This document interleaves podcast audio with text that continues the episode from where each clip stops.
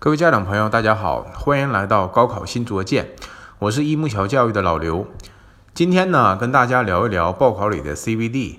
首先，我们来想几个问题啊。第一，专业重要吗？第二，学校重要吗？第三，城市重要吗？第四，为什么要选择大城市？第五，有哪些热门城市院校？每年高考结束的时候呢？最让人纠结的就是志愿填报过程当中，不知道考生填志愿时是优先考虑专业，还是优先考虑大学地理位置，亦或者更加关注是否是985、211类大学。有时候呢，学生一直希望前往北上广，但是北上广的学校呢分数都不低。每到此时啊，选城市、选学校还是选专业的话题就会引发热议。那么，专业重要吗？当然重要。根据麦克斯《中国大学生就业质量报告》，二零一八届大学毕业生平均月收入四千六百二十四元，而信息安全、软件工程、网络工程等专业平均收入高出百分之五十，历史学、法学等专业则由则由于就业率、薪资水平和就业满意度等较低，连续三年亮起红牌。那么学校重要吗？也重要，名校的光环。现在 HR 在筛选简历的时候，会对毕业院校做出硬性要求。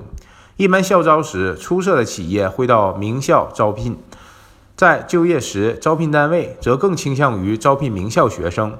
机遇、信任、尊重都会比普通大学的毕业生稍微多一些。丰富的教育资源，好的院校会给你带来更广阔的见识。硬件设施、软件设施、图书馆数量、科研室、实验室等一应俱全。在大学期间，你可能会亲自目睹文化巨匠、各位名流的风采，亲耳听到名家演讲。好的院校呢，会使你登上更高的阶梯，开阔视野，得到更全面的发展。那么，城市重要吗？更重要。身在北京、上海，考不上北交、复清复。也可以去那里旁听各类活动呢，亲眼能够看到学界、商界的大咖，机会很多，实习机会更多，就业机会也会更多。那么问题来了，三者不可兼得，先选哪一个？同样的分数，在西部省会城市有望进入二幺幺，但在北京、上海却只能读普通的一本甚至二本，如何权衡？如果你还不能马上做出决定。或者不清楚如何权衡三者之间的关系，那么就先从城市开始入手吧。为什么要选择大城市呢？大城市啊，越来越大，这是不可逆的趋势。大城市人多，所以优秀的教育资源也多，好医院多，甚至艺术设施多。反过来，因为这些设施，人们心里想着逃离北上广，身体却很实诚。优秀的人必须和优秀的人扎堆儿。独自回到家乡，其实是为了加速专业性的折旧，这就是网络效应。所以，选择大学的一个重要因素是城市。利用四年时间寻找机会，让自己可以待下来。那么，有哪些热门城市可以用我们来思考和选择呢？首先，我们来看看北京。北京大家再熟悉不过了，俗称帝都。是我国的政治中心、经济中心、文化中心、科技创新中心、国际交往中心等等等等。北京呢，被称为梦想实现的地方。同样，对于莘莘学子来说，北京也是一个实现梦想的地方。我国最好的大学，清华、北大都在北京。这也是为什么各省的高考状元基本都集在北京的原因。除了清北外，北京还有许多顶尖大学。文科生的梦想，中国人民大学在北京；我国最好的师范大学，北京师范大学在北京；我国最好的语言类大学，北京外国语大学也在北京；我国最好的政法大学，中国政法大学在北京。艺术生的梦想，北电、中戏都在北京。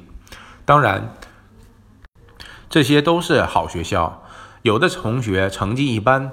但还是会拼搏全力考到北京，哪怕是稍微差一点的学校，只为以后能够留在北京，能拿到北京户口。第二个我们要来看就是上海，上海被称为魔都，是我国第二大城市。上海也代表着容纳、开放、自由。有人说，上海遍地都是金子，遍地都是机会。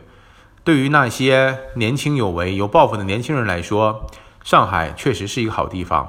再来看一下上海的学校，985和211大学的数量仅次于北京，更有复旦、交大、同济、上财等这种顶级高校。第三个，广州。如果要给广州一张名片的话，那一定少不了创新。改革开放以后，数以千计的年轻人奔着这个千年商都而来，书写着属于自己的精彩。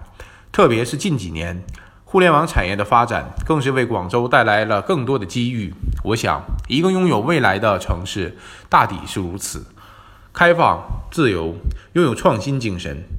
再来看大学。广州也拥有中山大学、暨南大学、华南理工等好学校。第四个，杭州。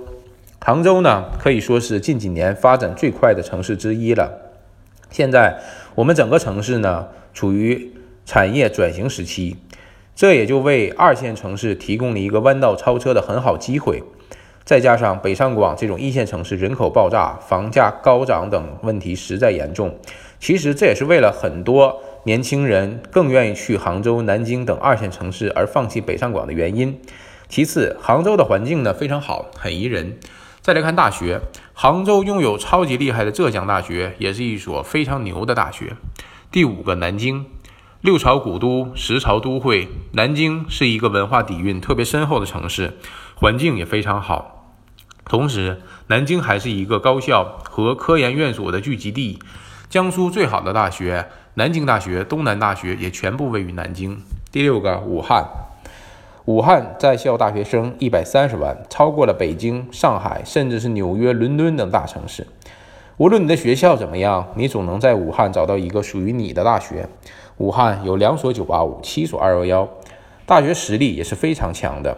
最近，武汉也出台了一系列吸引大学毕业生后留在武汉的政策，可以说也是非常诱人的。第七个，西安被称为千年古都，同样也是富有历史痕迹的城市。尤其对于文科生、喜欢历史的学生，去西安探寻一番历史的足迹，会让你整个人生异常丰富。西安的高校也是有很多牛校，西部教育老大哥呀，有西安交大、西北工大、西北大学、陕西师大、长安大学。西安电子科大、西北农林等一大批很好的学校。第八个，成都西部中心城市，其高校在西部地区仅次于古都西安，有川大、电子科技大、西南财大、西交大等很多师资强的高校。第九个，哈尔滨，中国最北边的省会城市，被誉为“东方莫斯科”“东方小巴黎”，逐渐这里的异国情调。哈尔滨的夏天凉爽宜人，冬天。有让菲律宾总统杜特尔特向往的冰雕雪景，哈尔滨的高校也很牛，有哈工大、哈工程、东北林大、东北农大等很好的高校。第十个，合肥是长三角城市群副中心城市，国家重要的科研教育基地、现代制造业基地和综合交通枢纽。其丹桂飘香的八月具有非常宜人的景色。冠以中国知名的中国科学技术大学不在北京，而在合肥。此外，还有工科中的骄子合肥工大以及安徽大学，共三所二幺幺高校。